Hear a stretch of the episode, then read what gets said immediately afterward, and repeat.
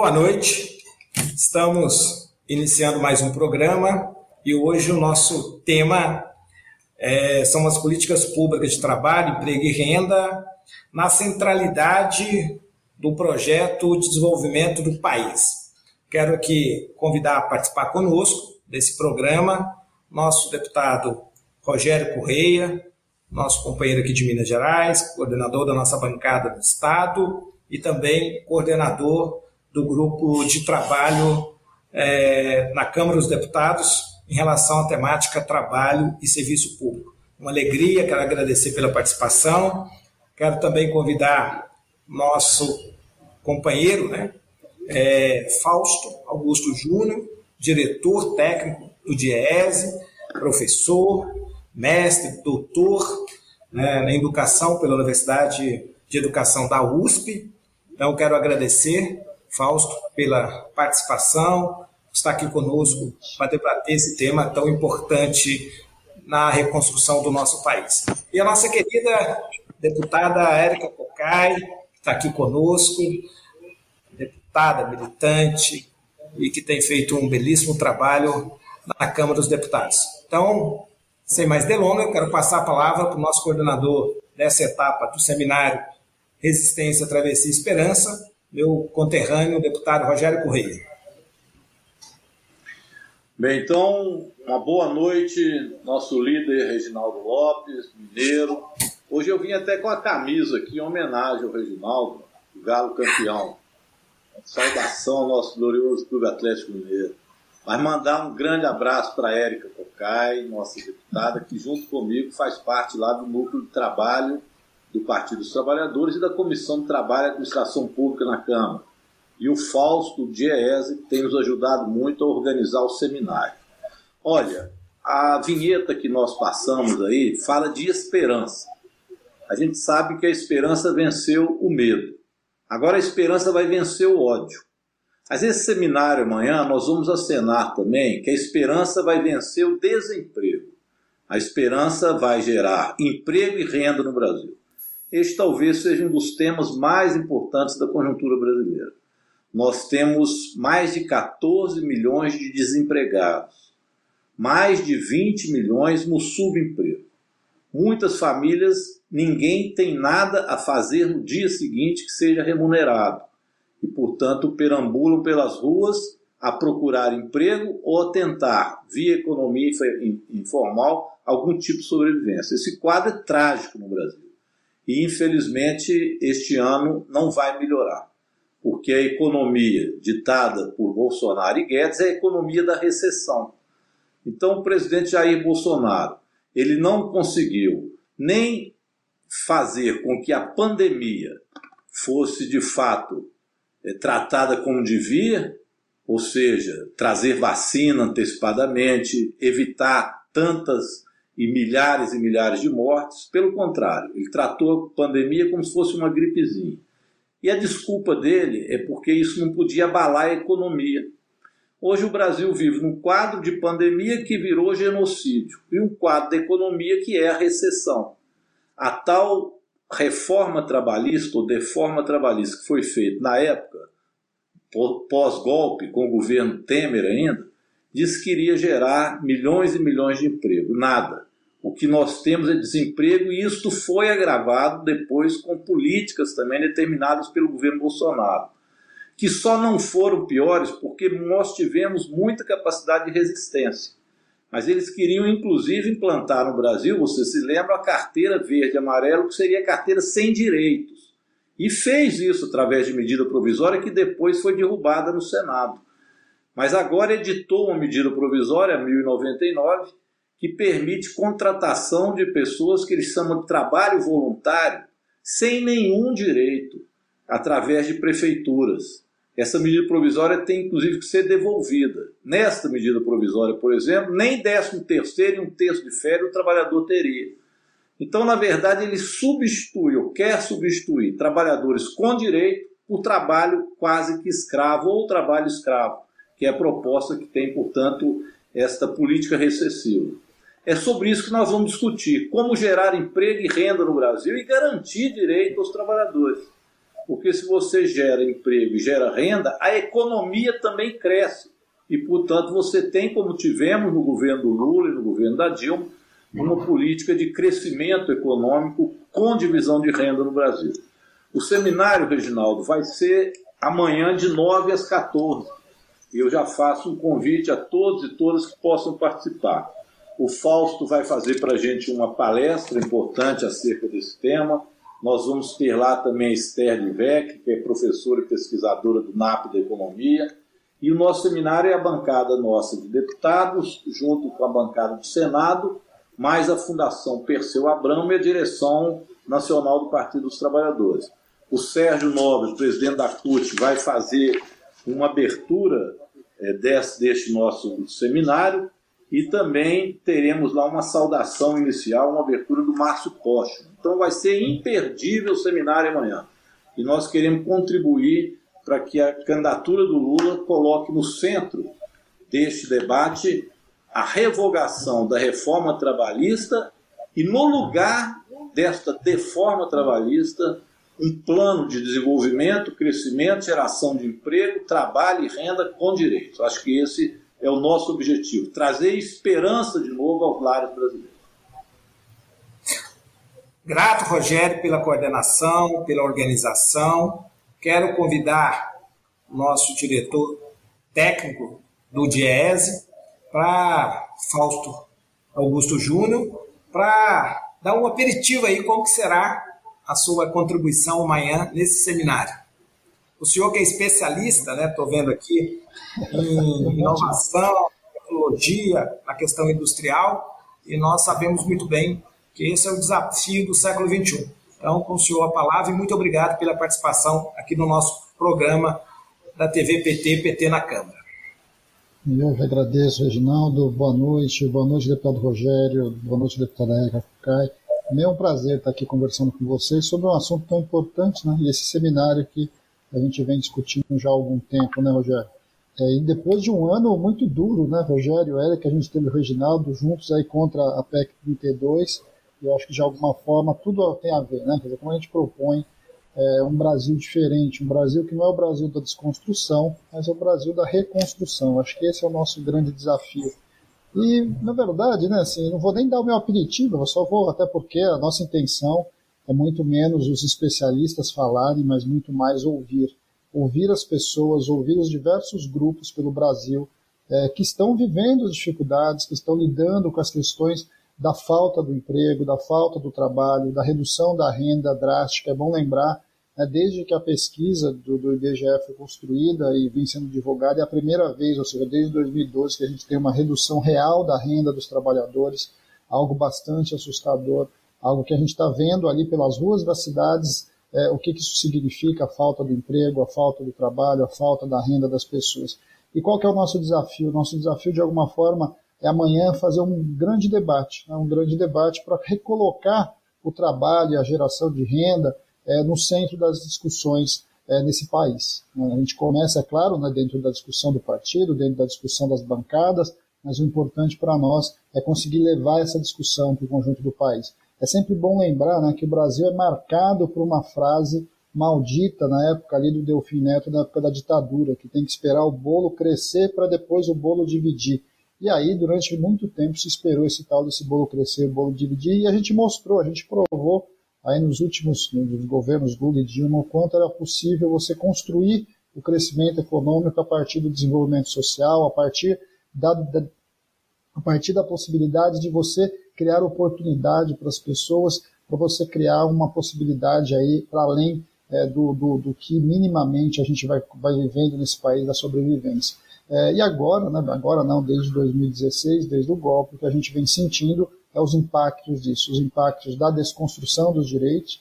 A gente viu o que significou a reforma trabalhista, que dizia-se, né, dizia-se do ponto de vista de propor que ia gerar emprego, que ia diminuir a informalidade, nada disso foi entregue, ao contrário, nós temos hoje uma taxa de desemprego maior, nós temos uma renda menor, um número de pessoas na informalidade muito maior, e além de tudo isso, na verdade, ela entregou aquilo que de fato ela prometia, mas não falava, né, que foi um ataque frontal às entidades de representação dos trabalhadores, um ataque uma, um, frontal e uma redução do poder da justiça do trabalho, a ampliação ah, do trabalho precário, do trabalho de baixa renda, e de alguma forma tudo isso significou a reforma trabalhista ou a desconstrução dos direitos do trabalho. Ah, o que nós temos que fazer, o nosso grande debate de amanhã, é como construir um país que gera emprego, gera trabalho, gera renda, e essa geração de renda, como o Rogério lembrou aqui, ela amplia, ela é, ela é, o motor do nosso desenvolvimento, do nosso crescimento econômico. É o oposto, na verdade, né? Nós, nós não queremos que o bolo cresça para depois dividir, nós queremos dividir o bolo já, porque quando a gente divide o bolo, é aí que a economia cresce. E essa é uma lógica que a gente precisa inverter. De algum tempo para cá, desde muitos, de uma forma ou de outra, desde a ditadura, mas passando pelos neoliberais, que sempre diziam que o Brasil, se o Brasil crescesse, o emprego geraria, apareceria crescimento econômico e o emprego é uma derivada quase que natural, a gente está aqui para dizer que não é assim. Na verdade, é o contrário. Se você não tem no centro da política econômica, se você não tem no centro dos debates da política em geral a questão da geração do emprego, da geração do trabalho, da geração de renda, é, o Brasil pode até crescer, mas ele não constrói bases firmes para esse crescimento e, por outro lado, ele não enfrenta a sua maior mazela, que é a desigualdade social. Para nós, o nosso grande desafio é propor para o país um outro debate, um debate em que é de baixo que a gente constrói o crescimento econômico, é por baixo que a gente estabelece as bases do desenvolvimento social. E é isso que se coloca. Né? Muitos ficam se perguntando né, o tempo todo, às vezes quando a gente fala sobre isso, mas afinal de contas, o que é colocar o trabalho na centralidade do projeto econômico, do projeto político? Bem, colocar o trabalho na centralidade é se lembrar a cada uma das políticas que vai sendo desenhada que o objetivo da política em geral é gerar renda, é gerar melhor condições de vida, é gerar melhor condições para a população brasileira. De alguma forma, né, Rogério, a intenção nossa amanhã é essa, né? e de alguma forma também ouvir os diversos grupos, porque aqui ninguém sabe tudo, ninguém sabe, aqui todo mundo sabe um pouquinho e a gente vai aprendendo com nós mesmos. E uma das grandes intenções amanhã é que a gente possa ouvir os diversos grupos espalhados pelo Brasil que já estão lidando com as dificuldades, mas estão criando também oportunidades. Obrigado, Fausto. De fato, esse é o grande desafio do Brasil. Para produzir novas riquezas, é necessário a distribuição de riqueza, valorização do salário mínimo, um plano de obras públicas, ou seja, em todas as etapas das políticas públicas precisa ter a centralidade e o compromisso com a geração de oportunidades, né? com a geração de emprego. Então, muito bem, acho que é isso o centro da nossa política, do debate, né? Espero que o, a reconstrução do Brasil passe por essas diretrizes. Com você, Érica Cocai, que também ajuda o deputado Rogério Correia nessa construção do seminário e no debate dessa temática na Câmara dos Deputados.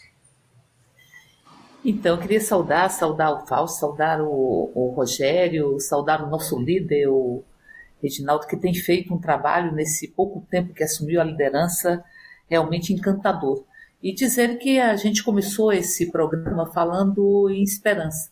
Mas não é esperança do esperar, já dizia Paulo Freire. É esperar, porque quando você tem, você espera a esperança do esperar, você espera que alguém faça alguma coisa para resolver os seus próprios problemas.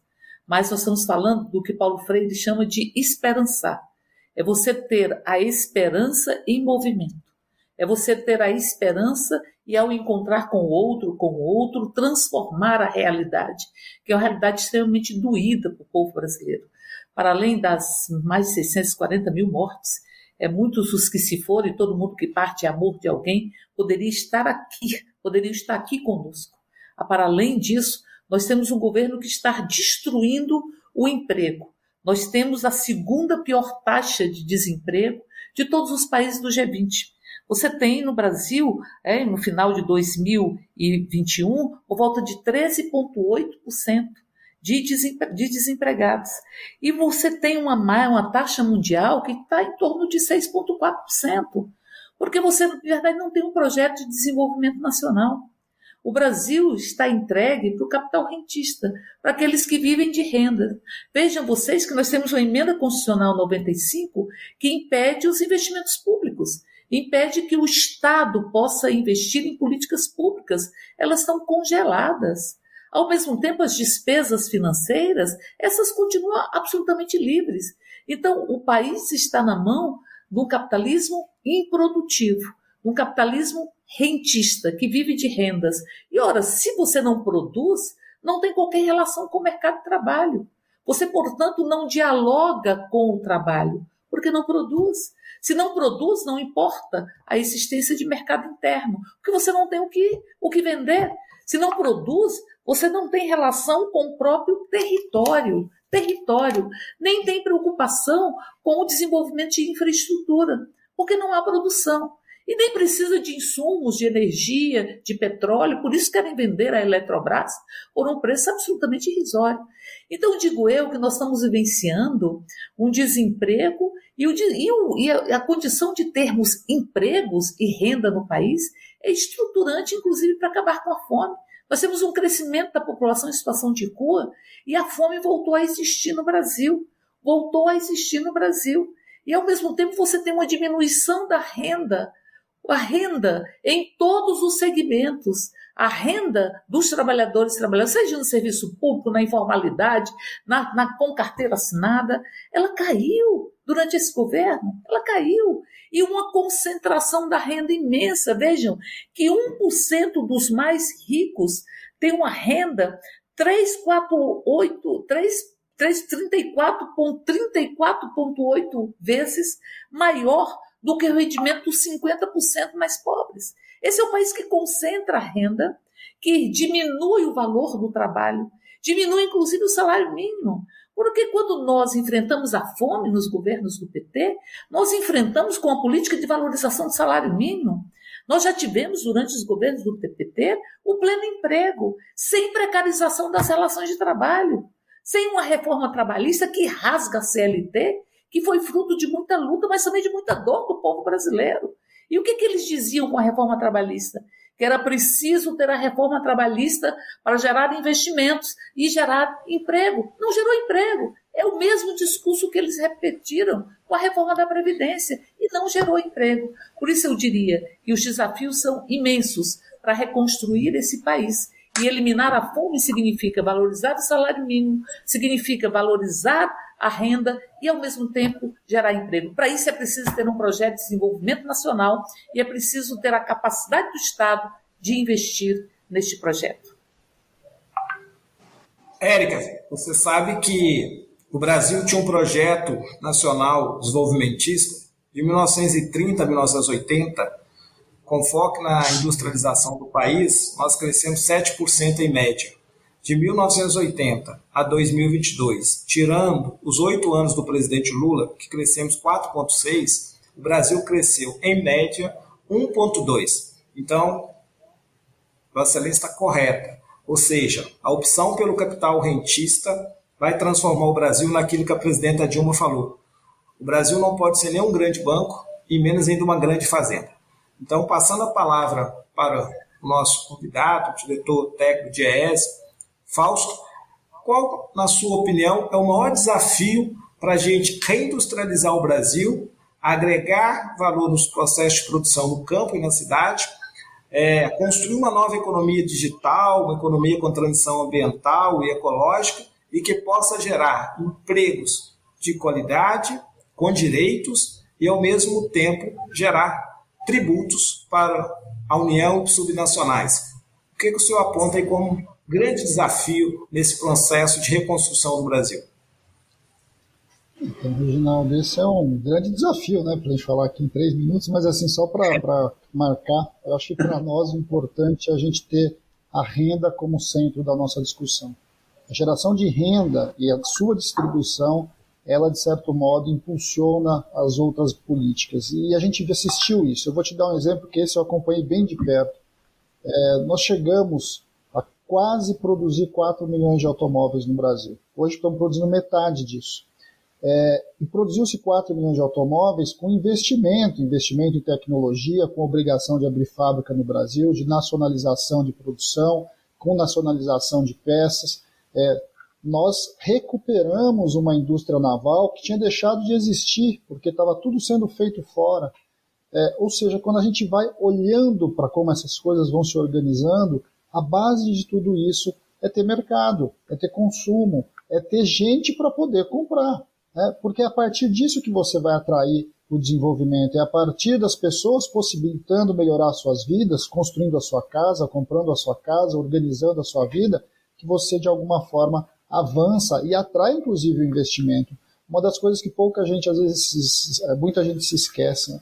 É, a China impõe para as empresas que lá vão, vão investir muitas restrições, muitas obrigações, e as empresas não deixam de ir para a China para investir por causa de muitas obrigações. Ao contrário, elas vão. E vão atrás do quê? Vão atrás do mercado chinês. O mercado brasileiro é um dos maiores do mundo. O nosso problema é que o Brasil, depois de 2016, foi se transformando num país dos 30%. Então a gente tem mais de 200 milhões de habitantes, mas quando você vai ver ali no frigir dos ovos, aqueles que têm capacidade de, produzir, principalmente os bens industrializados, é, se reduz, se reduz cada ano, não chega nem a 50 milhões. Esse é, o, esse é o nosso desafio, ampliar a nossa base de mercado, a nossa base de consumo, para que de alguma forma a gente vá avançando é, na produção e, e no, no, na, na, inclusive na captação de investimento. É, por outro lado, a gente precisa recuperar o papel do Estado, a deputada Érica lembrou disso, a EC 95 simplesmente travou o Estado brasileiro na possibilidade de criar e ampliar os direitos sociais e, de outro lado, de fazer investimento. Se a gente não rever a EC 95, não lidar com, o teto de gasto, a gente vai travar o Brasil nas suas possibilidades. E a outra pauta que é fundamental, nós precisamos garantir que as estatais continuem estatais. Nós estamos no meio do debate da, da privatização da Eletrobras e a gente viu o absurdo que é, é e quanto ela está subestimada. E eu ouso dizer que o valor ainda que o TCU falou ainda é menor do que ela, ela de fato vale, porque a estratégia do que o setor elétrico num país como o Brasil é gigantesca. É a mesma coisa no caso da Petrobras, no caso dos Correios. Quer dizer, a gente precisa colocar o Estado para puxar o nosso desenvolvimento mas não é puxar o Estado ao nosso ao desenvolvimento de qualquer jeito, como a gente assistiu, por exemplo, na época da própria ditadura, que você desenvolve, mas concentra. O nosso papel é colocar o Estado para puxar o nosso desenvolvimento e, ao mesmo tempo, distribuir renda. Eu acho que essa é a nossa grande base. É claro que os detalhes disso são bastante mais complexos, mas, de certo modo, colocar a renda e colocar o Estado a serviço dos direitos sociais é um bom caminho. Deputado, eu aproveito aqui também né, e agradeço muito o convite. Né, eu vou precisar dar um pulinho para aqui do lado, né? A gente está dando aula hoje, eu abri um quadradinho aqui, falei para meus alunos, oh, vou atrasar meia hora a aula para poder estar tá conversando aqui com vocês. E agradeço muito, agradeço muito Reginaldo, agradeço muito deputada Érica, Rogério, para poder estar tá conversando aqui com vocês. E amanhã estaremos todos juntos lá, né? Estaremos todos juntos ali na Câmara dos Deputados, fazendo esse debate que para nós ele é central na discussão de qualquer projeto de país. Muito grato. Fausto, pela participação. Encontramos amanhã. Quero passar um a palavra para a nossa coordenadora, deputada Érica Cocai, é, corroborando um pouco aí com a fala do Fausto. É, o grande desafio de fazer um mercado interno pujante, na sua opinião, deveria começar por onde? Pela valorização do salário mínimo, conjunto de obras públicas, ou por um programa que pudesse atender a todos e todas que não têm salário com renda, com renda mínima. Na sua opinião, qual seria o caminho aí para a gente construir, para reconstruir o Brasil a partir de janeiro de 2023? Verdade, você falava, Reginaldo, repetia as palavras da presidenta Dilma, ela dizia: o Brasil não é uma fazenda e o Brasil também não era um banco. O Brasil não pode estar a serviço do capital é, rentista ou seja, do mercado financeiro em última instância. Então, portanto, o Brasil precisa ter um projeto de desenvolvimento, precisa retomar as cadeias produtivas. O Fausto falava da experiência da indústria naval, onde eu lembro bastante dessa discussão. Lula dizia: nós vamos ter que ter a política de conteúdo nacional. Eu, nós precisamos comprar é, o navio, ou comprar isso, comprar os, os, os equipamentos e, as, e os insumos necessários do próprio Brasil para você retomar uma cadeia produtiva. E você sai de uma, de uma quantidade de 2 mil empregos por volta disso na indústria naval e cria 70 mil empregos, porque havia um projeto de desenvolvimento. Mas o que nós estamos vivenciando hoje, isso na Petrobras, nós estamos vivenciando hoje uma Petrobras a serviço dos seus acionistas. Mas o acionista majoritário da Petrobras é o povo brasileiro, é o povo brasileiro que amarga um aumento do combustível e que você destruiu toda a política de conteúdo nacional. Então nós precisamos sim de uma renda básica, porque é precisa a renda, a renda da população é desprovida de renda deste país, mas se você estabelece uma renda básica, uma renda mínima, ela fica toda na economia local. Ela fica toda na economia local. Você vai dedicar este salário, ou esta renda, este auxílio ao desenvolvimento do próprio local, na microeconomia. Então, portanto, não tem uma discussão de que é preciso deixar crescer o bolo, Fausto falou bem sobre isso, deixar crescer o bolo para poder reparti-lo. Não, o bolo cresce, o país cresce quando você reparte a própria renda. Então é importante que nós tenhamos uma renda mínima, é importante que tenhamos um projeto de desenvolvimento nacional e é fundamental que nós possamos valorizar a renda do próprio trabalhador. Veja que nos governos do PT nós tivemos um aumento do salário mínimo de por volta de mais de 74%. Eu lembro que nós fomos às eu era presidenta da CUT aqui no Distrito Federal e fomos às ruas lutar por um salário mínimo de 100 dólares. O salário mínimo chegou em 2011 a 326,35 dólares. Ou seja, houve a valorização do salário mínimo. E o salário mínimo não teve nem um ano do governo Bolsonaro um aumento real. E o último reajuste do salário mínimo, ele não considerou nem a inflação. Ele foi menor em 0,14% com relação à inflação. Então você está corroendo o salário mínimo, está corroendo a renda, está contribuindo para a concentração. O Brasil entregue é no balcão de negócios, no balcão de negócios. É porque o que estão querendo fazer com a Eletrobras, o que estão querendo fazer é crime, é crime. E quem cometeu esse crime vai ter que responder por ele. Você, enfim, está querendo vender a empresa por o valor que está se querendo vender, uma empresa que já foi paga pelo povo brasileiro, é que fornece a soberania energética e que tem uma energia que é até quatro vezes mais barata que a energia do mercado, isso é um crime contra o povo brasileiro. Se há um projeto de desenvolvimento nacional, você vai precisar sim de energia de energia que possa chegar lá no Brasil, um Brasil esquecido, um Brasil invisibilizado, que a iniciativa privada não vai levar. Então, portanto, nós é, estamos hoje vendo uma destruição do país. O Brasil precisa ser reconstruído e será reconstruído durante o governo de Luiz Inácio Lula da Silva a partir do próximo ano tem que ser reconstruído. Você valorizar o salário mínimo significa é combater a fome, significa valorizar a própria renda. Mas não é só isso. É também você ter um projeto que possibilite a geração de empregos. Mas hoje o que nós temos? Temos o Brasil na mão do capital financeiro, do capital rentista, sem qualquer tipo de compromisso com o próprio mundo do trabalho. Então, portanto, nós vemos uma situação de muita dramaticidade no Brasil, com um presidente que não tem nenhuma capacidade de sentir a dor do outro, nenhuma capacidade de ter empatia, nenhuma capacidade. Um presidente que vira as costas, ou seja, que anda de jet ski enquanto nós temos calamidades acontecendo em estados brasileiros.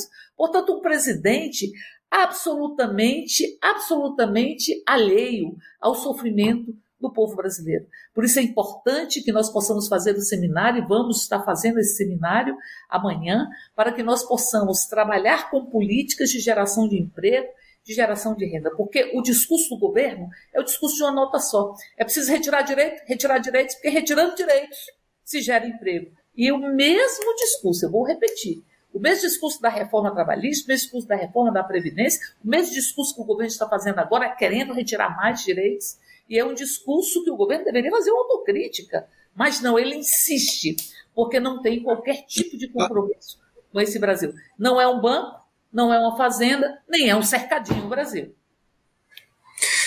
Érica, é, esse debate que você traz sobre a Eletrobras e os derivados de combustíveis no Brasil é extremamente importante para a nossa travessia, para a nossa resistência.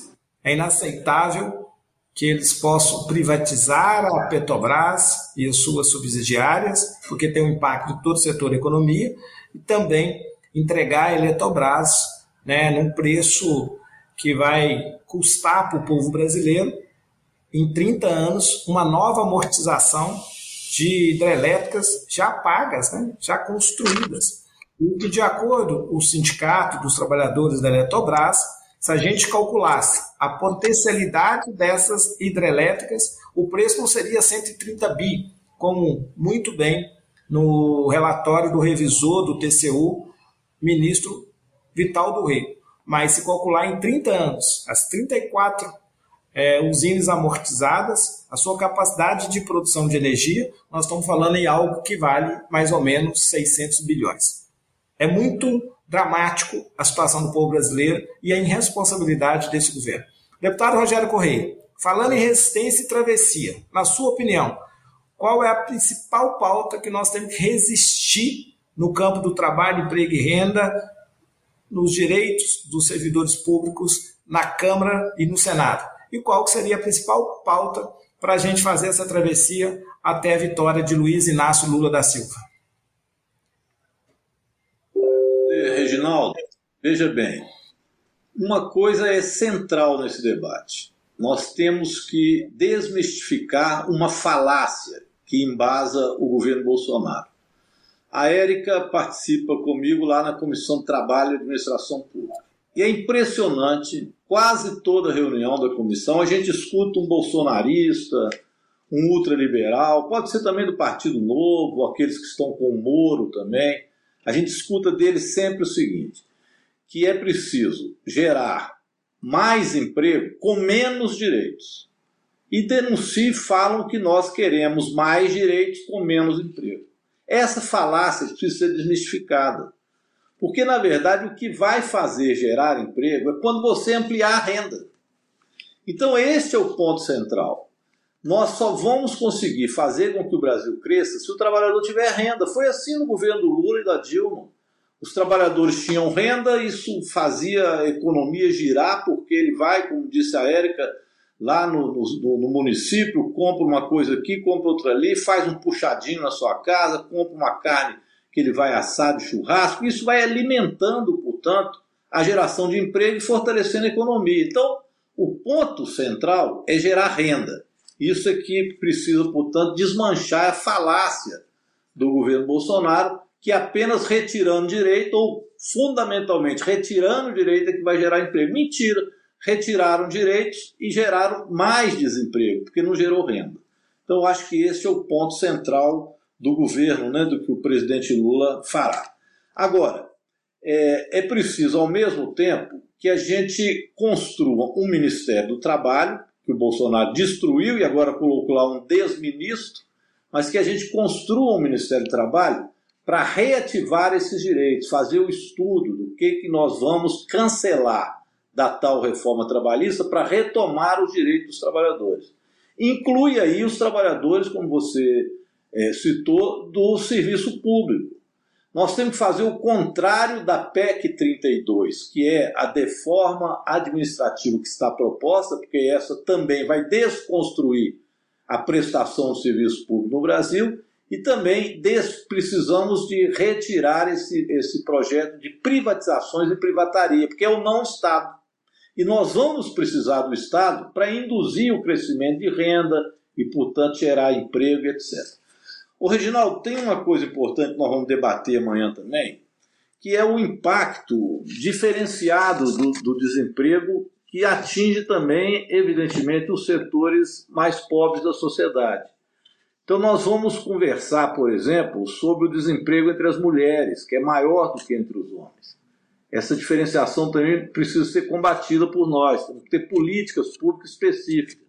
Nós vamos debater amanhã a política para empregos para a juventude. E não é dizer, jovens, trabalhem agora sem direito, como escravos e substituam os outros. Não. A juventude tem que ter formação, tem que ter políticas próprias para geração de emprego para esta área tão importante. Vamos discutir também é, políticas de emprego para os negros e negras, que têm e sofrem mais com desemprego do que sofrem os brancos. Então, estas questões também são importantes porque elas significam fazer com que também na geração de emprego a gente possa é, trazer esses setores né, para dentro é, da, da sociedade brasileira através de, de emprego, através de dignidade. E vamos também fazer um debate sobre as diversas áreas. Nós falamos da indústria, mas nós queremos também discutir o trabalho no campo.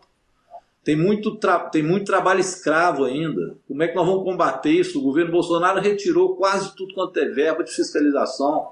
Então, nós aumentando o trabalho escravo no Brasil, especialmente na área rural.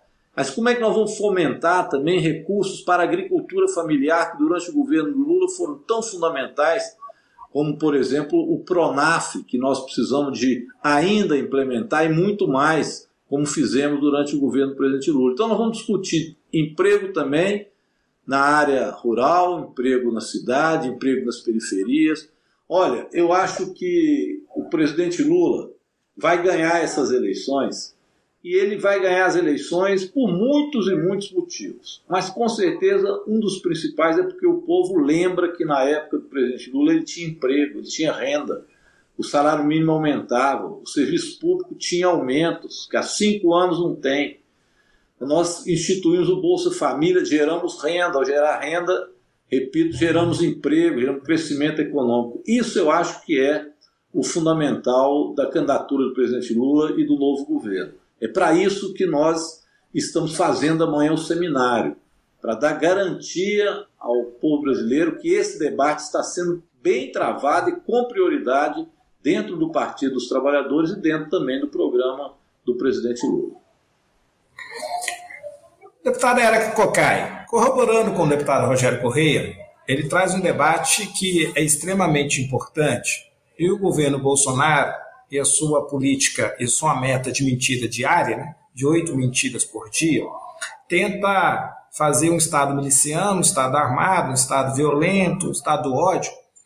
É, e dentro desta perspectiva do Estado do ódio do Bolsonaro, ele tenta confundir a sociedade brasileira sobre pauta de costume versus pauta de direitos. Então, eu te pergunto, como combater a desigualdade como enfrentar a pobreza, extrema pobreza, se de fato não priorizar o que o deputado Rogério Corrêa trouxe aqui, que vai priorizar amanhã no debate. O, desemprego na juventude é, negra periférica, 32% não estudam e não trabalham. Então, se você quer fazer um país com perspectiva, tem que focar em quem está desempregado, quem são os desempregados. Mas tem uma área que a senhora atua brilhantemente, que é da igualdade das políticas de gênero. Se o Brasil tem 38% da sua pobreza, concentra na mulher negra mãe solo. Então, eu queria começar esse bloco te perguntando. É, nós temos que fazer um debate que, na verdade, isso é uma pauta de direito. E para o rompimento da desigualdade, o centro desta política tem que focalizar nesse público que são as mulheres negras, mães solo e as juventudes periféricas. Qual a sua opinião em relação a esse debate?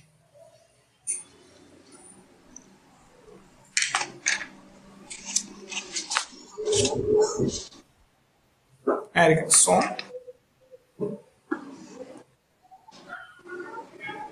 O Brasil não fez o luto dos períodos traumáticos da nossa história, nem do colonialismo, nem da escravidão, nem tampouco da ditadura. Aliás, ele quer calar a própria história, mas a história não se cala. A história não se cala. A tentativa de calar a, escola, a, a história, de amordaçar a história, de fazer com que nós tem, não tenhamos mais acesso à nossa própria memória, ela é uma tentativa daqueles que acham é que podem impor o arbítrio, que podem calar o próprio povo brasileiro. Nós estamos vencendo nesse momento um governo que ele alia métodos dos jagunços, porque há uns jagunços, jagunços digitais, jagunços é, que foram, é, que estão permeando a realidade do Brasil, mas é um governo cheio de clientelismo, é de coronelismo, é um governo é, é cheio de, é, de compadrios, é um governo onde o, o, o que, que busca se apropriar do Estado. Esse é o sentido da PEC 32 que nós conseguimos tirar da agenda, é, da agenda do Congresso Nacional com a mobilização de servidores e servidoras do Brasil inteiro. Mas eles tentaram é, constitucionalizar o Estado do compadrio, o Estado da República Velha, o Estado do coronelismo. O que é isso de ter um orçamento secreto neste Brasil? se não a expressão das mais ousadas, e aí lembra Nelson Rodrigues, o absurdo está perdendo a modéstia, o absurdo perde a modéstia nesse país é de que de compra é de votos de parlamentares. Então, esta é a realidade que nós estamos vivenciando. Este Brasil, é, ao não fazer o luto e ao reavivar é, períodos traumáticos da nossa história, que são alimentados pelo hálito mórbido que sai do Palácio do Planalto, fez um pacto, um pacto letal entre o patriarcalismo, o sexismo e o racismo. E é preciso entender que o governo da morte, essa necropolítica, ela atinge de forma mais violenta corpos específicos. O desemprego atinge mais os jovens, como você disse, atinge mais a população negra, atinge mais as mulheres é, neste país. São corpos específicos que são as maiores vítimas de uma política da morte que está em curso. Então, se nós vamos trabalhar políticas públicas, é preciso que elas tenham a universalidade necessária, mas é preciso que façamos diversos recortes. Os recortes que aí disse bem o deputado Rogério serão discutidos amanhã. O desemprego nas mulheres, o desemprego na população jovem, o desemprego na população negra é deste país, porque nós sabemos que emprego e renda são diferentes, é de acordo com a população é, que está neste país. Nós sabemos que as mulheres negras têm uma renda muito menor do que os homens brancos, que as mulheres têm uma renda menor do que as, a renda dos homens. Nós sabemos que as mulheres sofrem com a ausência de políticas públicas, que muitas vezes impedem que ela possa exercer, exercer a, a, sua função é no trabalho. E eu digo, é, Reginaldo, que o trabalho é algo essencialmente humano essencialmente humano. A gente carrega marcas do trabalho nos nossos corpos, nas nossas vidas. Porque o trabalho é a possibilidade de transformar a natureza, de deixar as marcas da nossa própria humanidade. Por isso é importante que nós façamos estes recortes. Isso não é uma discussão menor. A discussão de igualdade de direitos no país, a discussão contra o sexismo, contra o racismo, não é uma discussão, é estruturante para a construção de uma sociedade mais justa e mais igualitárias. E o seminário vai abordar todos esses recortes no dia de amanhã. Também tem concordância, deputada Erika Cocai. Acredito que, de fato, o maior obstáculo do Brasil para a retomada do desenvolvimento econômico é a superação das desigualdades e criar aquilo que o Fausto é, falou muito bem, que é você criar um mercado interno pujante, né? E muito bem colocado também nas diretrizes do deputado Rogério Correia. É, nós estamos chegando praticamente que ao final do nosso bate-papo, né? É, mas eu queria passar para o deputado Rogério Correia, para ele fazer as suas considerações finais, e ao mesmo tempo, é, falar da importância que foi a política de valorização do salário mínimo no Brasil eu acredito que esta política ela teve um peso importante na distribuição de riqueza e também na criação daquilo que você colocou muito bem, Rogério Correia, que para desenvolver o Brasil precisa ter mercado, precisa ter consumo. Esse é um ponto central, Reginaldo. Aumentar o salário mínimo acima da inflação. Então nós temos que retomar a política dos governos Lula e Dilma todo santo ano nós tínhamos o um aumento. Por quê? Porque aumentou a renda do Brasil, aumentou o produto interno bruto. Então você aumenta o salário mínimo para que esse círculo virtuoso ele se consolide. E isso deu muito certo. Nós desmanchamos aquela é, frase que os neoliberais diziam sempre, que aumentaríamos a inflação se nós aumentarmos o salário mínimo. Vocês lembram disso? Delfim Neto, todos, desde o regime militar, passando depois pelos governos tucanos, eles diziam isso: nós não podemos aumentar salários, nós vamos aumentar a inflação. Ora, o Bolsonaro parou de aumentar o salário mínimo, parou de dar aumento aos servidores públicos, parou de gerar renda. E o que, que aconteceu? A inflação voltou. Então isso é uma mentira tão grande que a própria realidade detonou com essa falácia. Hoje nós temos no Brasil um, uma renda do trabalhador muito aquém do que eram nos nossos governos, diminuiu muito a renda. Nós amanhã vamos dar esses dados, inclusive, para demonstrar com números Diese tem um estudo muito bom sobre isso, mas a renda do trabalhador também diminuiu. Diminuiu o desemprego e diminuiu o emprego, aumentou o desemprego. E quando você tem desemprego em massa, evidentemente que os patrões dão também um salário menor, porque tem uma fila enorme de desempregado. E como não havia aumento do salário mínimo, então a renda foi lá para baixo. Ora, se essa renda, esse salário diminuiu, se fosse verdade o que eles diziam, era para a inflação estar baixa. O problema é que o componente da inflação é outro, que é o aumento que eles fazem do combustível e o aumento que fazem da energia. E por que, que tem esse aumento? Para agradar o mercado. E aí entra o processo de privataria. Eles vão destruindo a Petrobras e vão exportando óleo bruto ao invés de fazer o diesel e a gasolina serem produzidos nas nossas refinarias que estão sendo entregues. Então, esse projeto também de privatização fez com que é, no, no, país nós tivéssemos é, uma produção muito menor daquilo que poderíamos produzir aqui. É, e, e, portanto, puxou a nossa economia para baixo. E aumentaram os preços, né? porque se você agora passa a comprar gasolina e diesel das refinarias estrangeiras, porque não está produzindo aqui, faz a compra através do preço do dólar do mercado internacional. É isso que tem feito aumentar a gasolina e a mesma coisa no setor elétrico. Reginaldo, nós que somos mineiros vimos isso acontecer com o minério, né?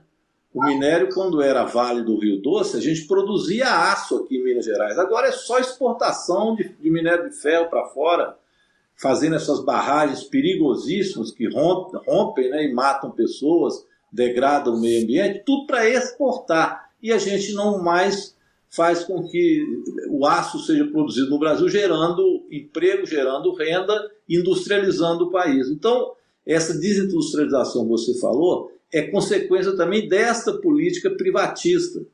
E o minério foi um mau exemplo disso, a gente sentiu em Minas. Querem fazer isso agora, imagine com óleo bruto, com petróleo, que seria uma dimensão ainda pior. E olha, querem fazer isso com a água, viu? Já estão aí Nestlé, é, Coca-Cola, tudo de olho nas águas brasileiras para que eles façam a exploração dela também. Depois vamos vender água engarrafada a preço de dólar e, e, e, e fazendo, portanto, que o Brasil é, primarize até uma matéria-prima importante como a água. Isso está na mira também do processo de privatização. Então eu diria que essas duas coisas estão ligadas, né? O fortalecimento do papel do Estado e o fortalecimento da renda no Brasil através do, da geração de emprego, do aumento do salário mínimo, da manutenção dos empregos e da prestação de serviço público. Esse vai ser também um tema importante amanhã. Eu disse que nós temos que fazer o contrário da PEC 32, que foi a deforma administrativa que nós conseguimos evitar que votasse. Nós temos que fortalecer o Estado, principalmente na prestação de serviços de segurança pública, de educação e de saúde, porque isso também gera renda, isso também gera emprego. Eu acho que amanhã nós vamos ter um grande seminário, fazer o convite para todos estejam lá a partir das nove da manhã. Estou pegando um voo cedo, indo para Brasília e vou presencialmente participar aí desse importante seminário do PT. Parabenizar você, Reginaldo, pela condução dos trabalhos da liderança Mandar um grande abraço para a nossa Érica Cocai. Amanhã estaremos aí em Brasília, Érica, com você.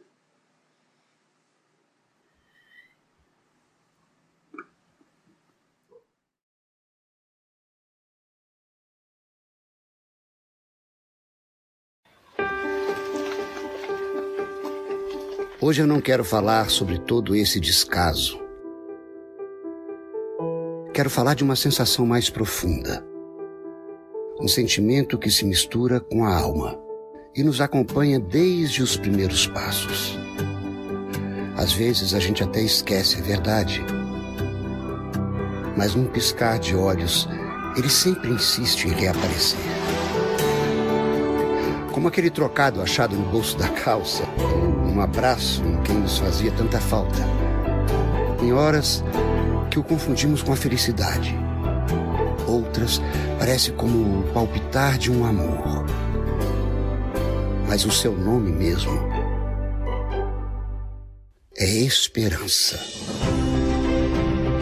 Não a esperança de quem espera a vida passar diante dos olhos, nem a de quem apenas torce calado por um dia melhor. É a esperança dos inquietos, a esperança de quem tem fé, de quem levanta cedo, dia após dia, estufa o peito e sempre volta a acreditar. É possível construir um novo amanhecer. A esperança prevalecerá. Tudo vai passar. Juntos vamos vencer o abandono. Juntos vamos reacender a esperança em cada olhar.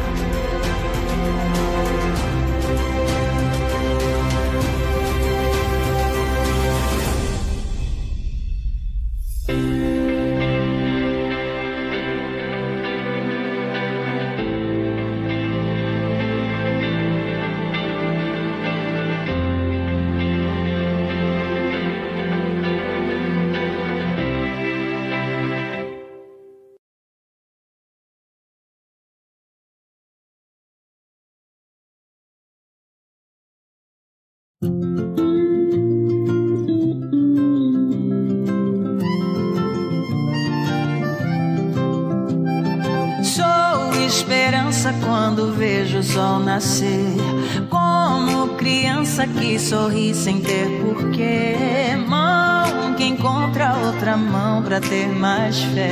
Mãe que pinta o seu filho de sorrisos. Tempo chora de saudade de um abraço. Eu e você. Nada pode ser mais forte que esse laço. Olá, né? Deputado Rogério Correia, tive algumas dificuldades aqui de conexão, mas eu quero é, encerrar esse programa do PT na Câmara, né? na TV PT, te agradecer, te parabenizar pela organização do seminário temático.